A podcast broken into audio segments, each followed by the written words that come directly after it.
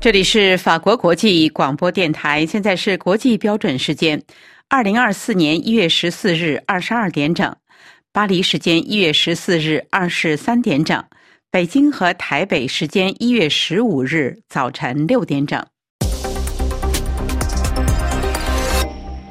下面是新闻节目时间，首先播报今天新闻内容提要。埃及和中国外交部长在开罗共同呼吁，在加沙战争爆发一百天之际实现停火。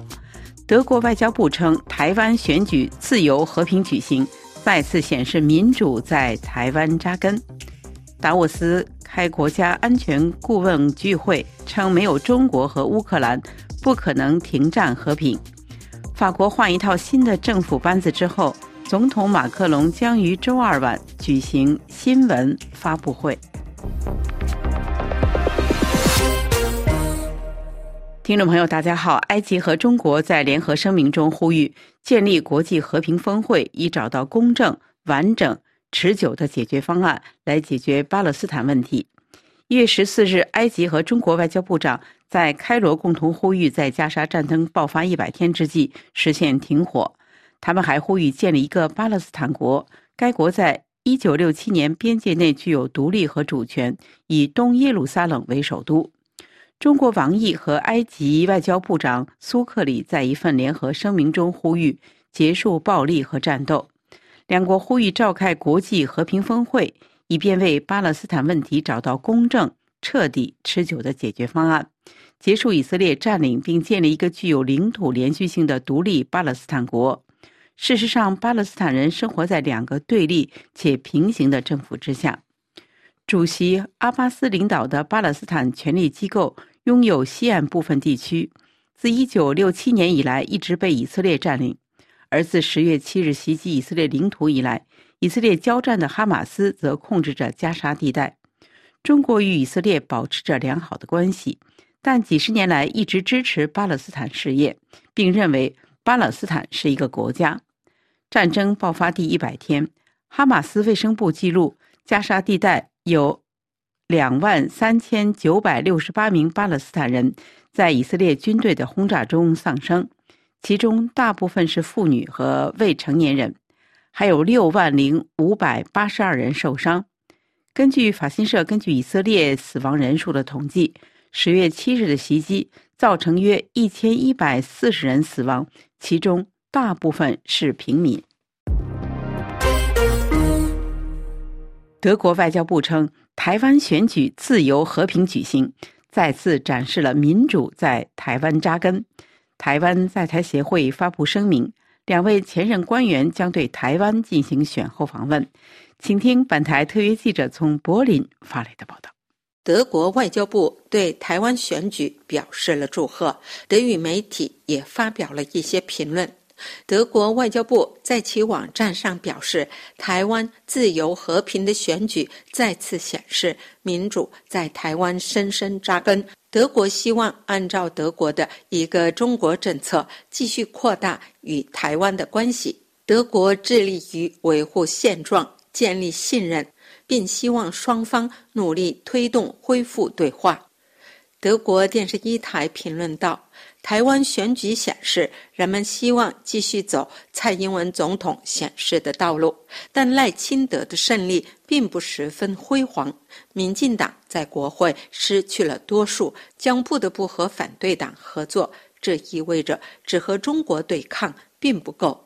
高房价和社会不均衡等问题也是台湾年轻人希望得到解决的问题。赖清德似乎理解了这一信号。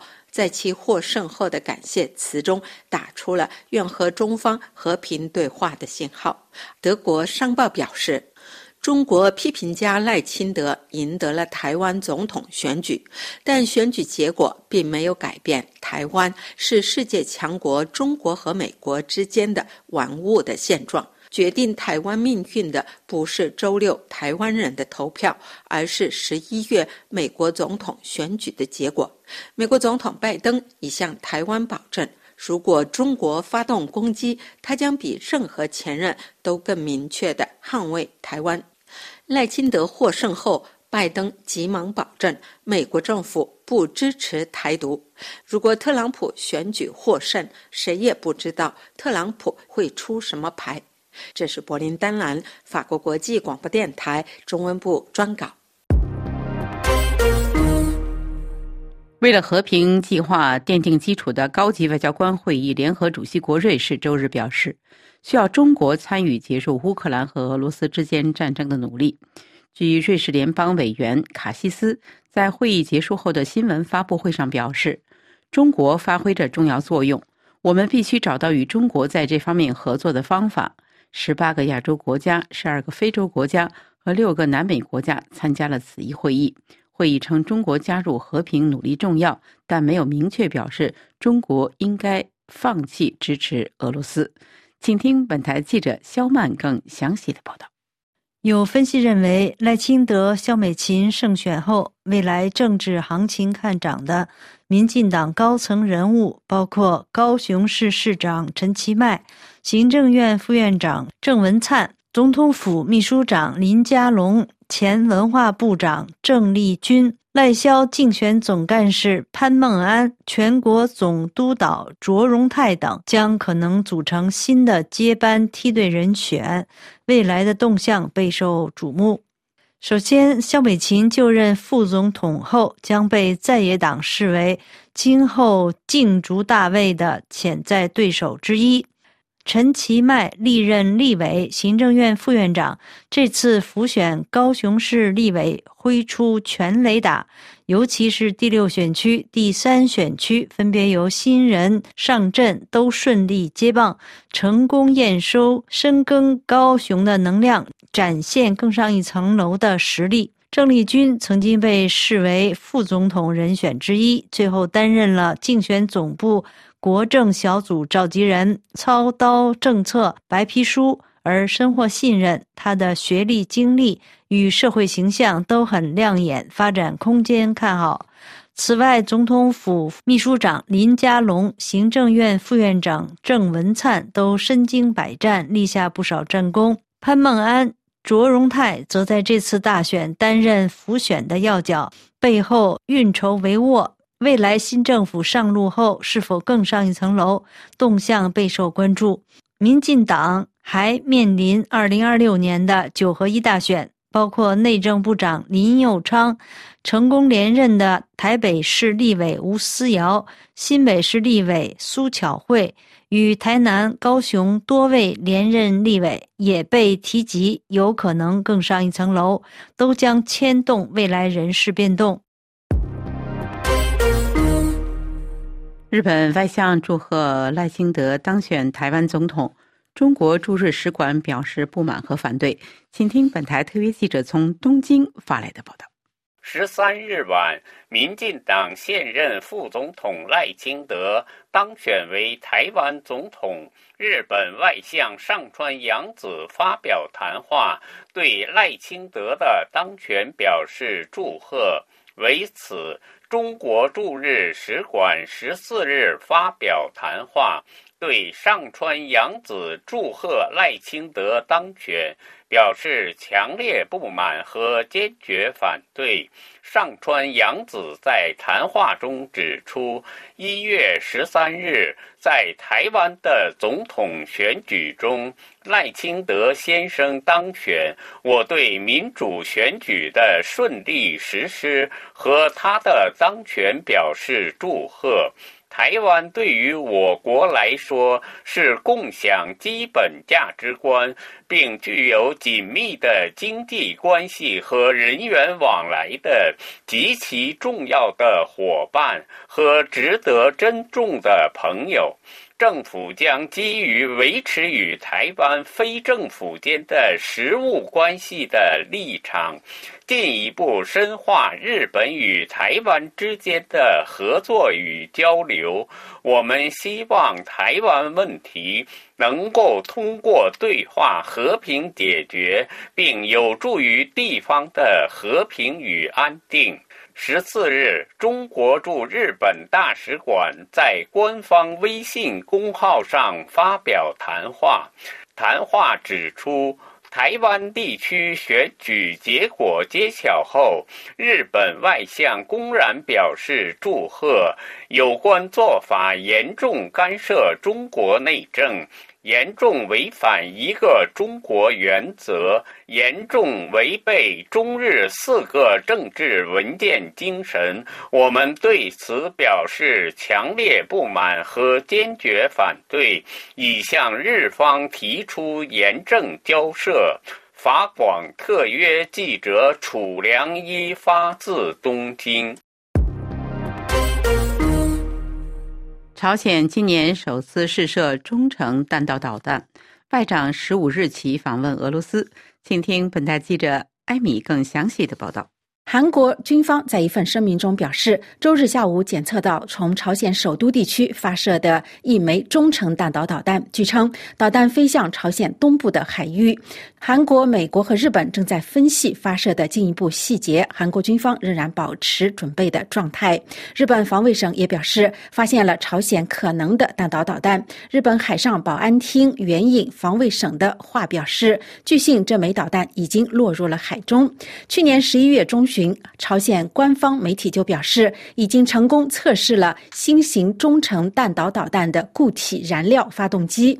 有观察人士表示，这个导弹的设计目标很可能是要攻击美国在冲绳、日本和美国太平洋领土关岛的军事基地。韩国专家表示，朝鲜可能会加大挑衅弹道导弹试验的力度，来影响韩国四月份的议会选举以及十一月份举行的。美国总统大选的结果。本周日，朝鲜官媒还报道，朝鲜的外长崔善惠。应俄罗斯外长拉夫洛夫的邀请，将于一月十五号到十七号对俄罗斯进行正式的访问。目前，华盛顿及其盟友正在谴责平壤涉嫌为乌克兰战争向莫斯科转让武器。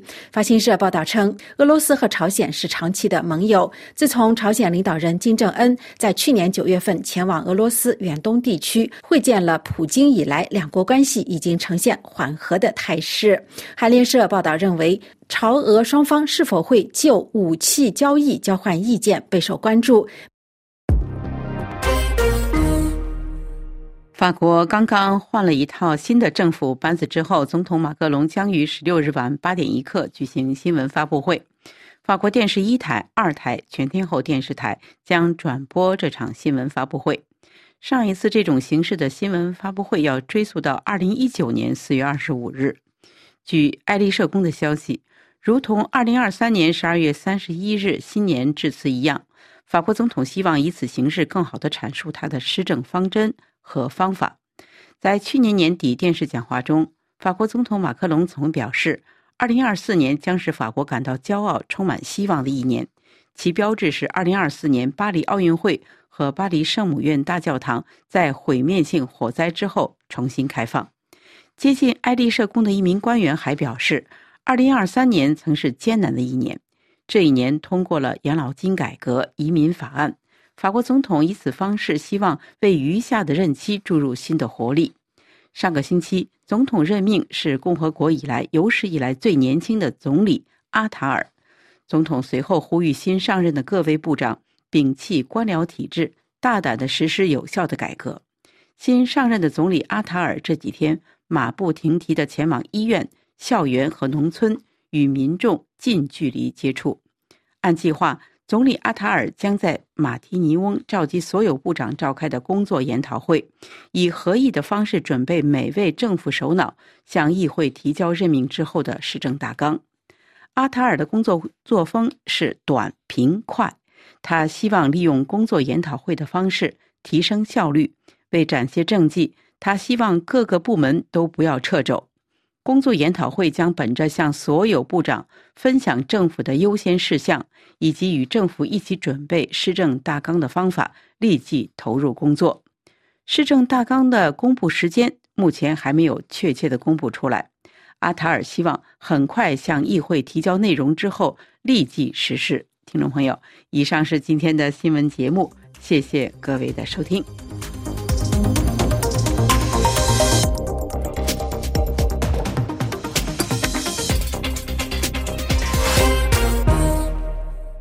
今天是二零二四年一月十五日，星期一。这里是法国国际广播电台。下面请听肖曼主持的要闻分析。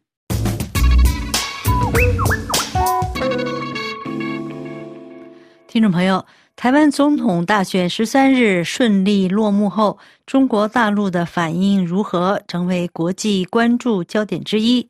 有消息显示，赖清德团队预判，从当选起，中国将可能在军事经贸上对台湾施压，同时也确立了不卑不亢、维持现状的方针。中国官媒十四日下午透过微博披露解放军船舰在海上操演的影片，并声称东部战区某护卫舰支队多艘舰艇近日组成编队前往东海某处海域展开实战化跨区海上演练，以提升编队协同作战的能力。台湾国防部则在十四日晚间强调。国军严密监控台海周边海空域的状况，目前并无异常，将持续掌握监控中共的军演动态。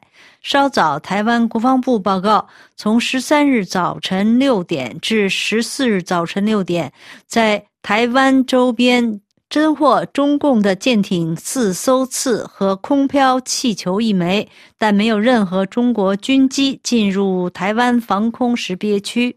台湾国策研究院副院长郭玉仁昨天接受中央社访问时示警说，代任总统赖清德应立即筹组国安团队，与总统蔡英文的国安团队能无缝对接，因为预判今天起，中国将在军事经贸上对台湾施压。中央社还报道，台湾。淡江大学两岸关系研究中心主任张五岳分析认为，台湾总统大选结束后，中共对台政策有五大重要观察时间点，分别为一月十三日开票日当天、选后大陆国台办首次例行记者会、二零二四年对台工作会议、三月份的两会期间，直到五月二十日总统就职日。张五岳认为，民进党的赖清德获得总统大选后，国台办发声明，强调民进党不代表主流民意，阻挡不了统一大势，显示中共失望但不绝望。因为除了总统得票率之外，民进党立法委员的席次未过半，中共对台工作大政方针不会有重大变化。张五岳提醒，台湾选举结束后，对岸也需要一段时间沉淀，对台政策尚不会有重大宣示和改变，可先观察中共中央对台工作领导小组副组长王沪宁在二零二四年对台工作会议发表的重要讲话。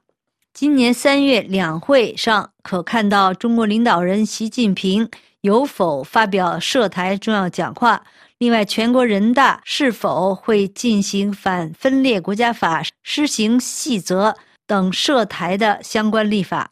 张五岳还认为，从两会后到五月二十日总统就职日之前，中共恐加大对台湾的施压，包括文攻武吓、经贸胁迫等行为。北京仍要透过一些做法表达态度，这是对内交代，也是对外宣示。他强调。中共升高台海紧张情势，目的也是为了使赖清德的总统就职日演说内容可以回到北京容忍的底线。随着美国总统大选逐渐加温，加上中美有恢复沟通，台湾选举结果呈现朝小野大，推估中共对台有所施压管控，不过不会有重大的危机冲突发生。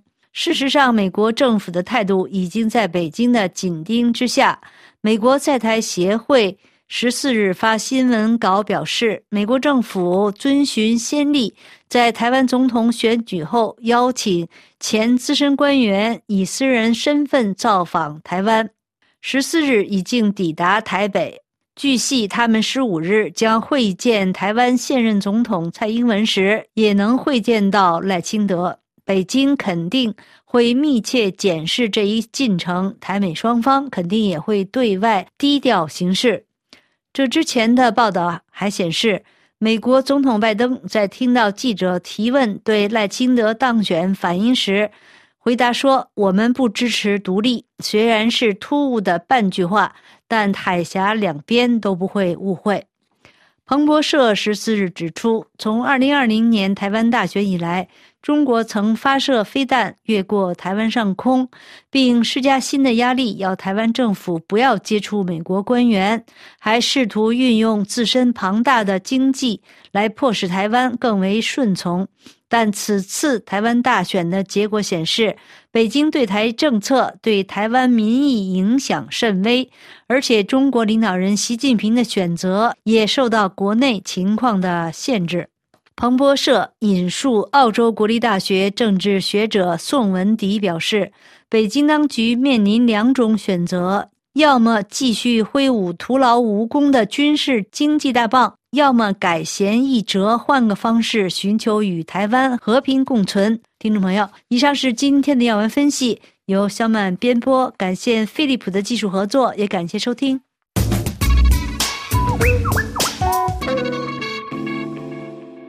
法国国际广播电台下面重播瑞迪编播的法国报纸摘要。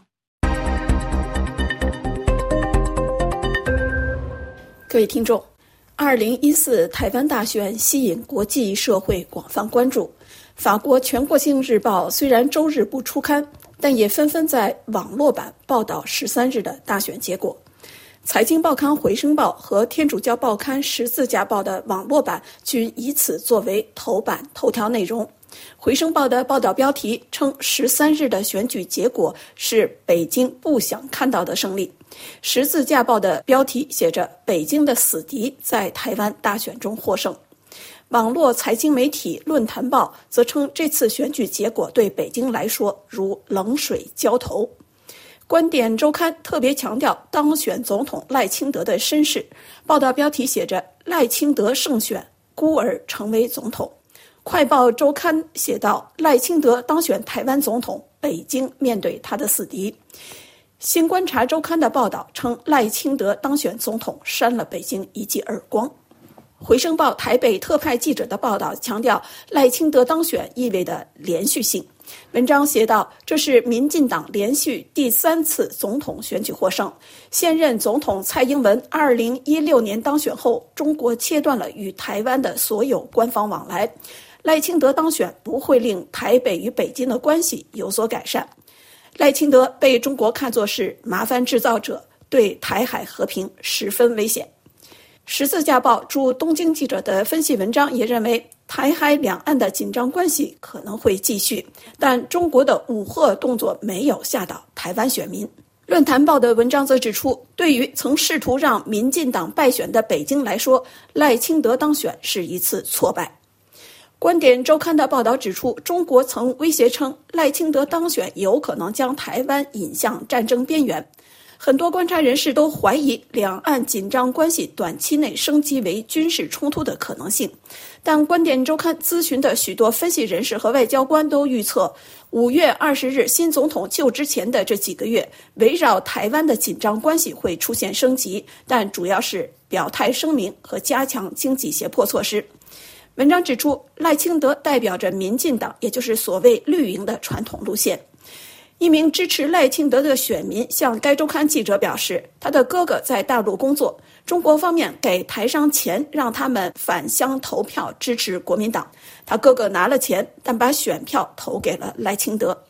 这位三十八岁的选民承认，赖清德经常让人感觉有点无聊，但他宁愿选择一个无聊无趣的人，而不是一个能说会道的人。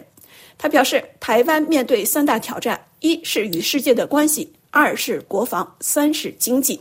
如果需要在经济利益和国家安全之间选择，他永远会选择国家安全。快报周刊的文章写道：“中国曾竭尽所能阻止台湾人支持赖清德。”甚至在投票开始前几天发射观测卫星飞越台湾，但尽管有各种贺族努力，台湾人没有被吓到。文章认为，发言不像蔡英文那样深思熟虑的赖清德需要学会把控自己的言论。文章回顾赖清德几次踩踏北京红线的发言，指出，赖清德当选后，两岸关系不会松缓，甚至恰恰相反。文章对比蔡英文与赖清德不同的从政道路，指出新总统能否把握自己的发言引人关注。法国智库蒙田研究院亚洲项目负责人杜茂之认为这一点非常重要。与极为谨慎、从不越界的蔡英文不同，赖清德有时会出人意料。文章写道：赖清德与蔡英文代表民进党内不同的流派，但副总统肖美琴与蔡英文关系密切，这有助于他克服一些党内困难。美国将密切关注赖清德的作为。至于中国，文章引述德国马歇尔基金会印太项目负责人葛莱伊指出，北京会继续向台湾施加经济、军事和外交压力，但多种因素会影响这些压力的强弱。这些因素尤其包括赖清德的政策宣讲，以及中国维护中美关系脆弱的稳定的决心。文章补充指出，另一个决定性因素则是谁将是下届美国总统。新观察周刊的文章指出，中国不喜欢即将任期届满的蔡英文，而面对蔡英文的继任者赖清德，则是恨。北京认为蔡英文太不听从指挥。但蔡英文在其两届任期中非常谨慎地避免了有独立色彩的发言，避免让危险的对岸恼怒。赖清德近年来虽然也缓和了他在中国议题上的表述，强调将维护和平、保卫台湾，强调他将维持现状，不会宣布台湾独立。但《新观察》这篇文章的作者指出，北京当局会因此而平息愤怒的可能性不大。赖清德当选对北京来说是一记耳光，北京会怎样还击，将决定台海的未来。以上是周末法国报纸摘要。法国国际广播电台，请听江峰编播的《曼谷传真》。听众朋友，二零二四年全球多个地区举行全国大选，政治局势动荡成为一个热门的关键词。上周，缅甸军政府和民间武装团体在中国斡旋下同意停火，能否真正奏效还有待观察。另一方面，台湾选举结果出炉。北京与台湾之间的海峡两岸关系再度延续各方对战火的焦虑。泰国媒体报道，在中国斡旋下，缅甸政府军跟果敢、德昂、若开等三家缅北民间地方武装组织代表上周在中国云南昆明举行会谈，并且达成了正式的停火协议。缅甸政府发言人邵敏通证实了这一消息，透露称，中国驻东盟大使邓锡军参与了谈判。外界正在观察各方能否真正恪守自周四晚间生效的停火协议。这是中国自去年十二月开展斡旋以来举行的第三场谈判。此前，缅北盟军占领了与中国进行贸易的重要城市和边境中心。缅甸内部激战导致炮弹落入接壤的中国云南省境内。中国外交部发言人表示，保持缅北停火与和平谈判势头符合缅甸各方利益，有利于维护边境地区和平稳定。评论称，缅甸少数民族武装组织目前已经对缅甸军政府构成了自2021年掌权以来的最大威胁。中国方面不希望缅甸内部局面失控，否则将引来西方势力的干预。西方国家随时等待机会对缅甸军政府采取行动。东南亚国家联盟敦促缅甸尽快落实此前敲定的五点共识。缅甸自2021年失去民主到如今陷入了内战，不断恶化的安全局势日益成为地区安全隐患。根据老挝官方媒体透露。老挝委任前副外长阿伦科担任缅甸问题特使。东盟外长非正式会议将于一月二十八号到二十九号在老挝举行。根据缅甸官方媒体透露，缅甸军政府领导人敏昂莱周三在内比都与阿伦科会面。另一方面，缅甸支持昂山素姬的影子政府民族团结政府发言人觉佐表示，东盟特使应该会见所有的利益相关者。而不是仅仅只跟缅军首脑会面。敏昂莱十三号跟泰国陆军总司令松伟上将召开视讯会议，讨论共同解决毒品、雾霾、阻止人口贩卖、网络赌博等问题。他此前表示，缅甸军政府的最终愿景是举行自由公正的民主选举，以便将治理国家的责任移交给赢得选举的政党。台湾一月十三号大选投票结束后，新加坡外交部向民进党胜选人赖清德致贺函，表示新加坡将在自主的一个中国政策基础上继续发展对台友好关系，同时强调支持两岸关系在通过对话、建立互信以及互利互作的基础上和平发展。泰国媒体报道，自中国内战结束七十多年来，中国大陆和台湾之间的紧张关系一直存在。毛泽东领导的共产党赢得了战争，迫使蒋介石率领国民党军队撤退到台湾。根据一个中国政策，北京将台湾视为中国的一个省。泰国经济与国际关系学者宋猜指出，台湾三个主要政党分别代表了三股民众力量的政治诉求。此次选举前，民进党称这是一次民主和独裁的抉择，国民党则称这是战争与和平的选择。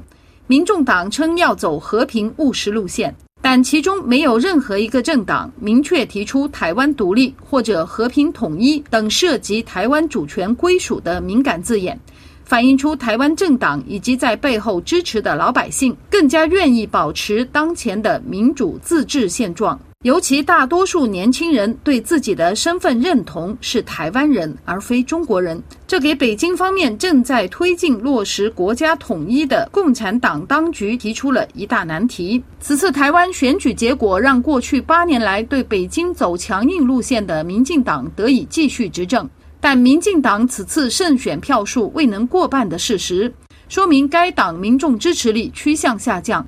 这一点给北京实现和平统一方案提供了想象空间。美国总统拜登在台湾选举后发表讲话，声称支持一个中国政策。泰国学者认为，在当今世界复杂多变的政治环境中，抱有不同理念的政治阵营针对一中政策存在各自解读的刻意模糊现象。华盛顿支持的民进党政府将如何在中美博弈中实现利益最大化，改善当地人民的经济与生活状况，则是考验新一届台湾领导人智慧的一大课题。曼谷江峰，法国国际广播电台中文部撰稿。法国国际广播电台，请听桑宇编播的微言微语。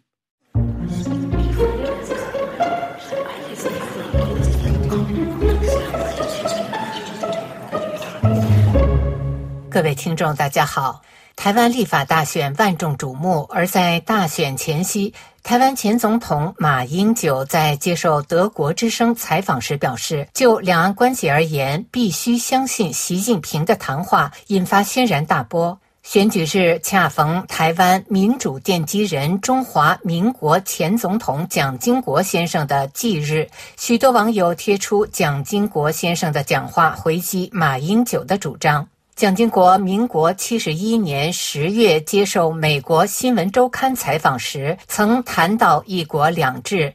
他说：“中共不守信用，任何期望中共允许台湾大陆统一后还能保留独自社会经济制度的想法，都是不切实际的。”对延伸于苏俄共产集权脑控术有切身体验的蒋经国先生，早在一九七三年就在首。《富林一月记》中这样写道：“我将近五十年来之政治生活，深切认识共产党乃是邪恶魔鬼、杀人凶手，所有威胁、利诱、欺骗、分化之伎俩无所不用其极。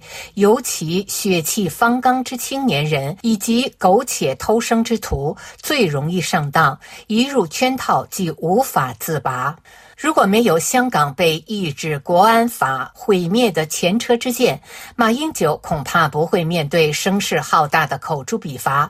我们不妨先看看来自大陆同胞对习近平的信任度。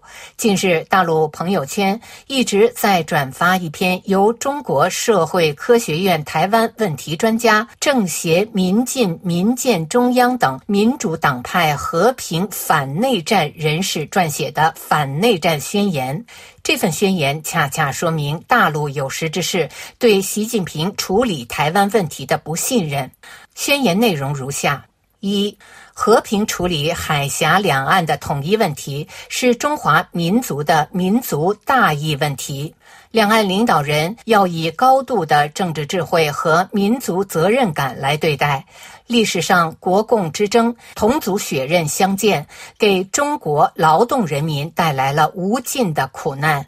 任何党派和个人为了独争天下而内战，使老百姓生灵涂炭，都是历史的罪人。邓小平先生以“一国两制”和平统一祖国的方针，显示了第二代领导集体的高度政治智慧和历史责任感。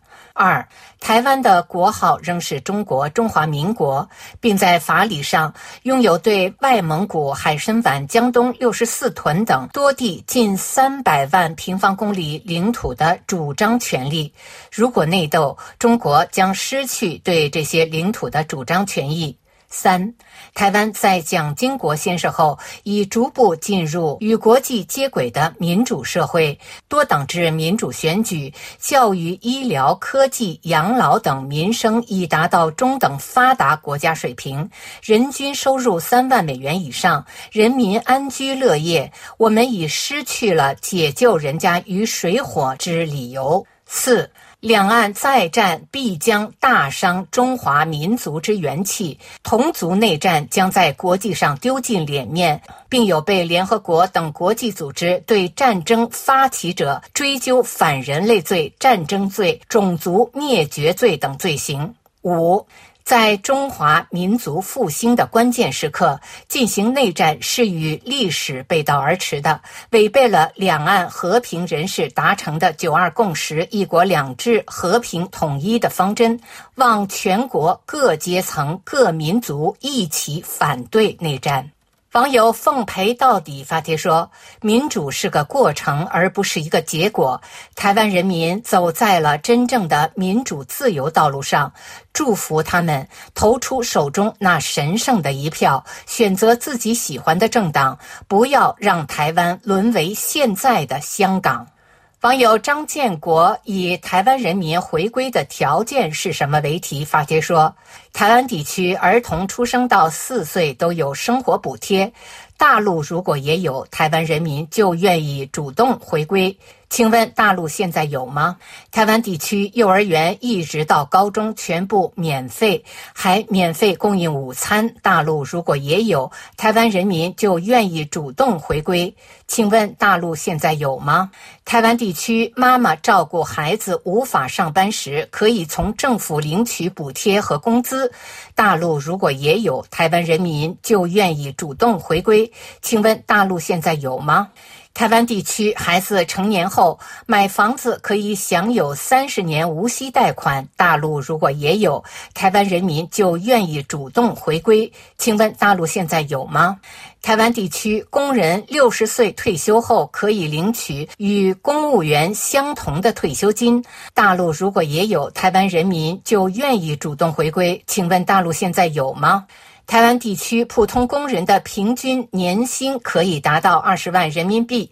大陆如果也有，台湾人民愿意主动回归。请问大陆现在有吗？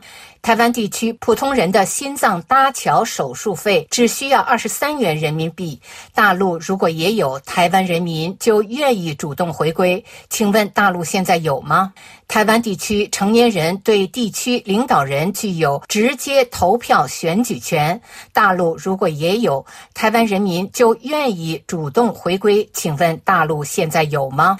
大陆人民万分希望台湾人民能够尽早回归，万分希望中国政府能够尽早实现台湾人民开出的回归条件。中国共产党是伟大的党，中国人民政府是伟大的人民政府。希望中国政府不要寒了两岸人民的心，把习思想具体到这些条件上，何愁两岸不统一？网友向阳法界说。看一看台湾的今天，看一看台湾民主选举的盛况，看一看台湾地区领导人所表现出来的文明和政治素养，看一看台湾地区政治的清廉，看一看台湾地区广大民众的民主素质和对国家事务的参与，再对比一下中共统治下中国大陆地区的残酷现实。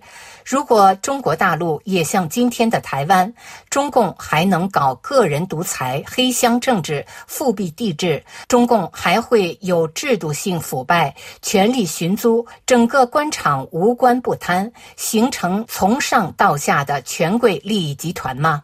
中国还会有九亿多人月收入不足两千元，六亿人月收入一千元吗？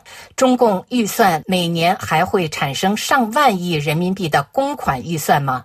中共的各级官员、执法人员还敢随意欺压百姓、强拆民房、骑在人民头上作威作福吗？中国的普通百姓还会存在住房难、看病难、上学难，连小孩都不敢生的社会现象吗？中国还会存在网络审查、网络封锁，不敢让人民讲真话、讲实话，连做个蛋炒饭、说个实事求是，就要被全网封杀下架吗？如果中国大陆也能够学习借鉴台湾的民主经验，进行民主化转型，真正让人民来选择执政者，来决定国家的未来，中国大陆地区还会存在上述严重社会问题吗？台湾作为民主的榜样和典范，已经证明民主才是解决当今中国大陆各种严重社会矛盾和社会问题的真正解药。网友老蛮频道发帖说：“愿台湾的自由与民主之光永远闪耀。当世界诅咒华人不配拥有自由的时候，幸好还有台湾。”以上是今天的微言微语，我是桑宇。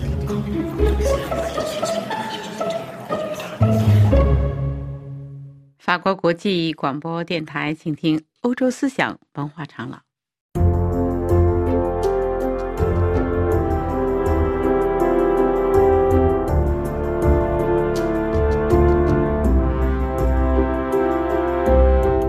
各位听友好，霍布斯论述了主权的起源、它存在的必要条件和它至高无上的地位。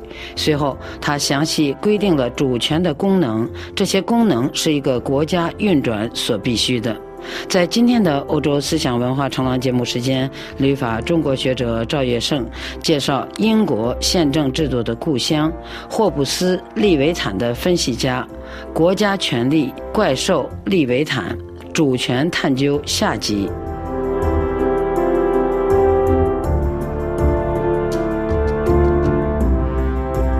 赵先生您好，您好，赵先生，霍布斯相信主权的产生是个体自由选择的结果吗？从原初的意义上呢，就是这样的。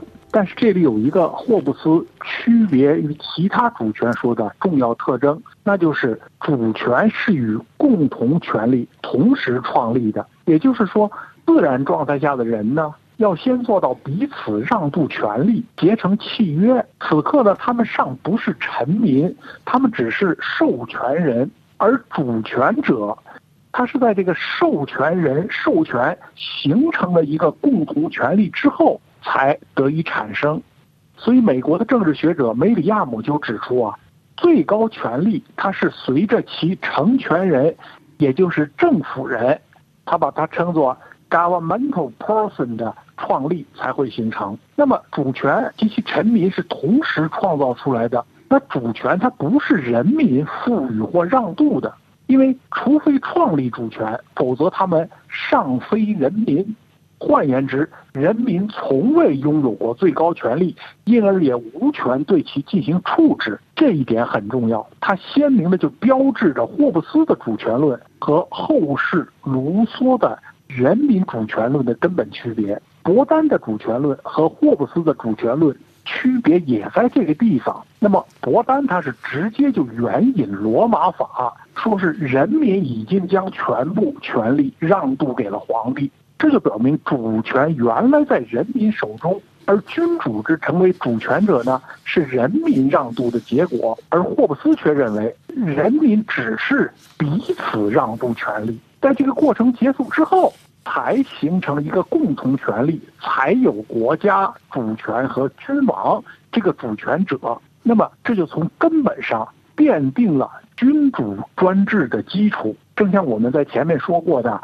人们彼此自由的让渡权利，而放弃了自由，也就在这个意义上呢，你问的这个问题呢，才得到解决。看来这个区别非常重要。是啊，它就决定了主权在君还是主权在民的大问题。那既然霍布斯坚定地认为主权在君，那么决定和平与战争的问题就是君主的主要责任。他同时拥有采取何种手段的。裁量权，为此呢，霍布斯就提出了主权的第六项权利——言论审查权。在我看来呢，这是霍布斯主权论中最糟糕的一项规定，同时又是专制制度最实用的一项规定。如果说专制暴君在其他权利上可能有松有紧，但是在限制言论自由上却从未有过一丝闪失。霍布斯认为，决定哪些学说和意见有害和平，哪些有利于和平，决定对人民大众讲话时什么人在什么情况下和什么程度内应受到信任，以及决定在一切书籍出版前，其中的学说应当由谁来审查，都属于主权范围。问题在于，那主权者他凭什么来判定一种言论、一个观念之对错呢？如果君主决定发动战争破坏和平，那么反战的言论就是有利于和平的，但他和君主的决定就冲突了。此时呢，禁止这种言论实质上就是保护罪行。霍布斯之所以把这项思想言论管制权划入主权范围，是因为他知道啊，人们行动来自意见，为了他们的和平与协调起见，管理好人们的意见。也就是管理好人们的行为，可恰恰是主权者在管理人们的意见时呢，他必定会把这个管理变成控制和扼杀，从而使寻找一切真理的行为呢，就成为罪过。霍布斯他并不否认在学问上是应该尊重真理的，但是他担心各种学说的流传呢，就会妨碍真理。可是我们要问的是，各种学说的流行和不加阻碍的讨论，不正是？探索真理的唯一方法吗？把言论审查权交给唯一主权者君王，是让君王拥有了任意剥夺社会自由的合法手段。他这里谈的是当时激烈的教义之争吧？是的，我们应该知道啊，霍布斯所谈的这种学说引发纷争的情况，在他那个时代是一个事实。那就是因为宗教学说的争执而引发的宗教战争。法国宗教战争引起的内乱呢，是让霍布斯记忆犹新。他说，人们被不负责任地统治到如此程度，以至于敢于用武力保卫或介绍一种学说，这使他们处于战争状态。那么，为了避免这种情况，他就说，主权者有权审定意见和学说，或任命审定人，把这事儿。当成和平所必须的事儿来防止纠纷和内战。不过他的这套说法呢，后来完全成为专制主义者控制言论与思想自由的辩词。主权的第七项权利呢，就非常重要了，它就是确定所有权，订立规章，使每个人都知道哪些财物是他所能享有的，哪些行为是他所能做的，任何其他臣民都不得妨碍。这些有关我的、你的及私有财产权，以及臣民行为中的善恶、合法与非法的规章，便是市民法。那么，霍布斯在这里谈的是国家民法，属于司法范围。这表明，在他心目中呢，国家主权的代表君主有权决定财产制度。这个要求他表述的非常简略，但是他明确的指出。主权者要立法来保障财产权不受侵犯，所以主权的第八项权利就是司法权，这就是听审并裁决一切有关世俗法与自然法以及有关事实的争执的权利。那么在霍布斯看来呢，确立财产权的法律订立之后，你要是没有裁决权，那么每个人都会运用自己的力量来捍卫自己的权利，这就将使社会处在一种战争状态了。而这是建立国家主权呢所要克服的。第九项主权是战争权，它包括宣战、媾和和征兵的权利，也包括筹措军费、实施动员的权利。它特别强调，军队的指挥权属于主权者所有，军队的将军，不论由谁担当，最高统帅始终是主权者。那显然，建立国家行政机构的权利也是主权喽。对。这是主权者的第十项权利。霍布斯他要求呢，平时和战时一切参议院、大臣、地方长官和官吏的甄选权也属于主权范围。第十一项权利是赏罚权。国家建立荣勋制度，颁发各级荣誉，使国家奖惩明确，以避免呢因赏罚不公而引起争端。可以说呢，霍布斯是把一个主权国家和主权者的各项关键权利，他都罗列全了。他认为呢，以上各项权利是万不可缺失的，不可分割，不可转让。他说，这种分割是国分则国将不国的分割。那么在这一点上呢，他是完全继承伯丹的主权思想。虽然他并没有举证伯丹的主权论呢来支持他的学说，不过呢，霍布斯反复强调，全体臣民的人格已经由主权者承担了，所以呢，全体的权利和主权者的权利呢是一回事儿。但是呢，他却把最高的荣位归给主权者，也就是归给君王。他说，因为荣爵源于主权，勋爵、伯爵、公爵、王公的身份都由他封。正如同仆人在主人面前一律平等，而没有任何荣位等差存在一样，臣民在主权者面前也是这样。不在主权者面前时呢，他们有些人显得较为荣光，有些则差。那么在主权者面前，他们就像星星在太阳光之下一样，不那么光芒夺目了。这样看来，似乎臣民授权之后就再无存在感了。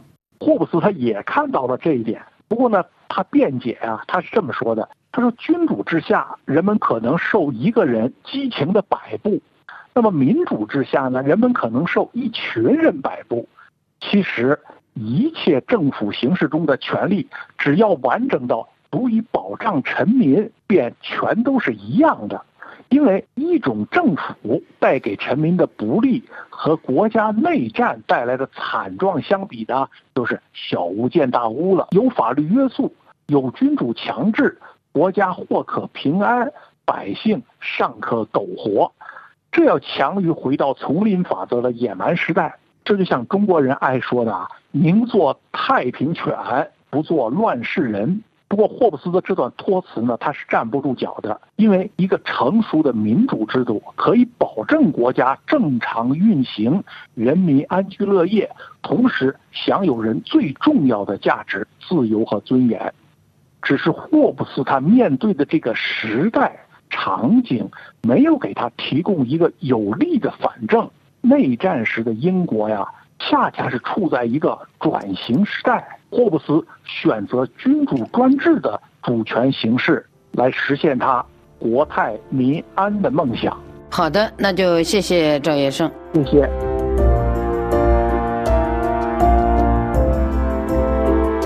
各位听友，以上您听到的是赵月胜的《英国宪政制度的故乡——霍布斯利维坦的分析家：国家权力怪兽利维坦主权探究下集。本次欧洲思想文化长廊节目由索菲主持，感谢飞利浦的技术制作和各位收听。下次欧洲思想文化长廊节目时间，我们再会。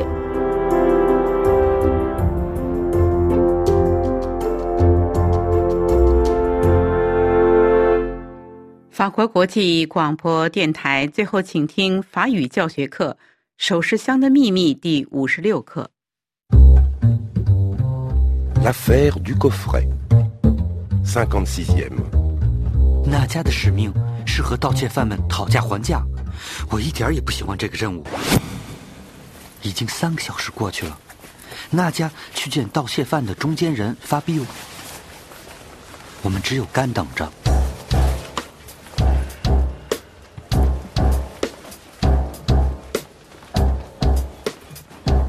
Nadia est partie. Trois heures. Calmez-vous, Lucas. Ah, voilà Nadia. Salut tout le monde. Ça y est, j'ai un rendez-vous. Bravo, jeune fille. Étienne, Anne, venez avec nous. Alors J'ai l'enregistrement. Écoutez.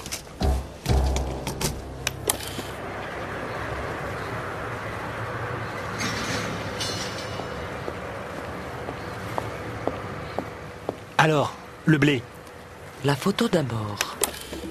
Partout. C'est quoi le blé C'est de l'argot.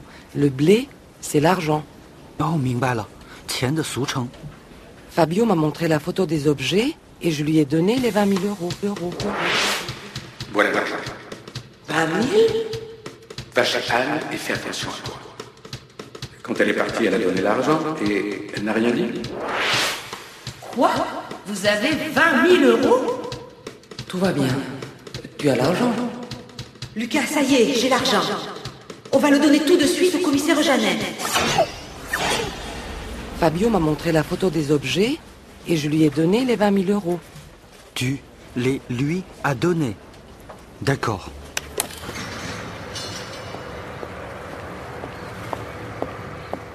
Alors, le blé La photo d'abord. La meuf. Allez, la voilà.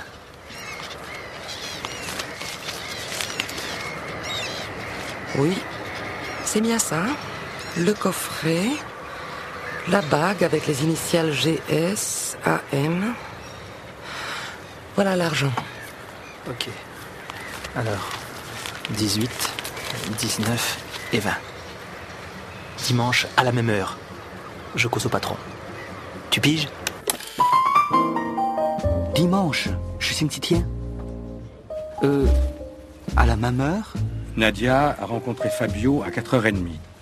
Dimanche, elle verra le patron, le chef des voleurs, pour le coffret, à 4h30 aussi, à la même heure. Mais Fabio va parler avec le patron d'abord. Et puis? Dimanche, Nadia rachète le coffret. Je n'aime pas ça. Moi aussi. Pardon, moi non plus. C'est quoi Tu piges Ça veut dire, tu comprends. Ah, Bon, il est tard. Oh là là, 8h moins le quart. Oh, le rendez-vous avec le patron est dans trois jours, nous avons le temps. Alors, à demain, fiston. d'accord. À demain.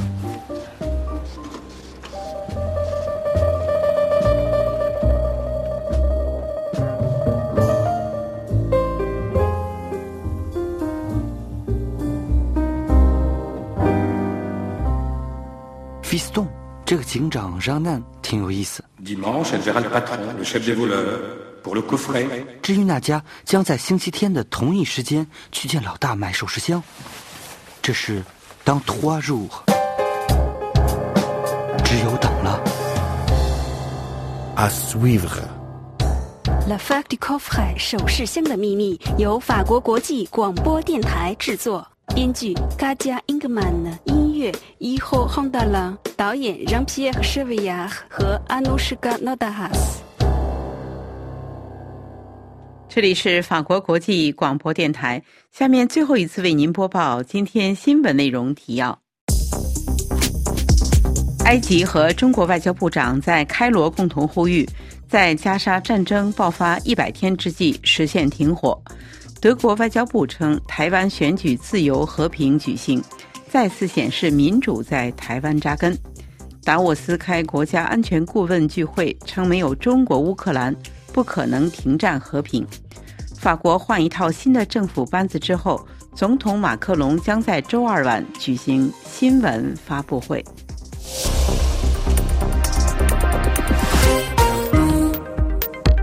这里是法国国际广播电台，听众朋友，本台对亚洲的第一次华语节目播音到此即将结束。本次节目由小乔为您主持，特别感谢飞利浦的技术合作，更感谢大家的忠实收听。我们明天在同一个时间再会，这里是法国国际广播电台。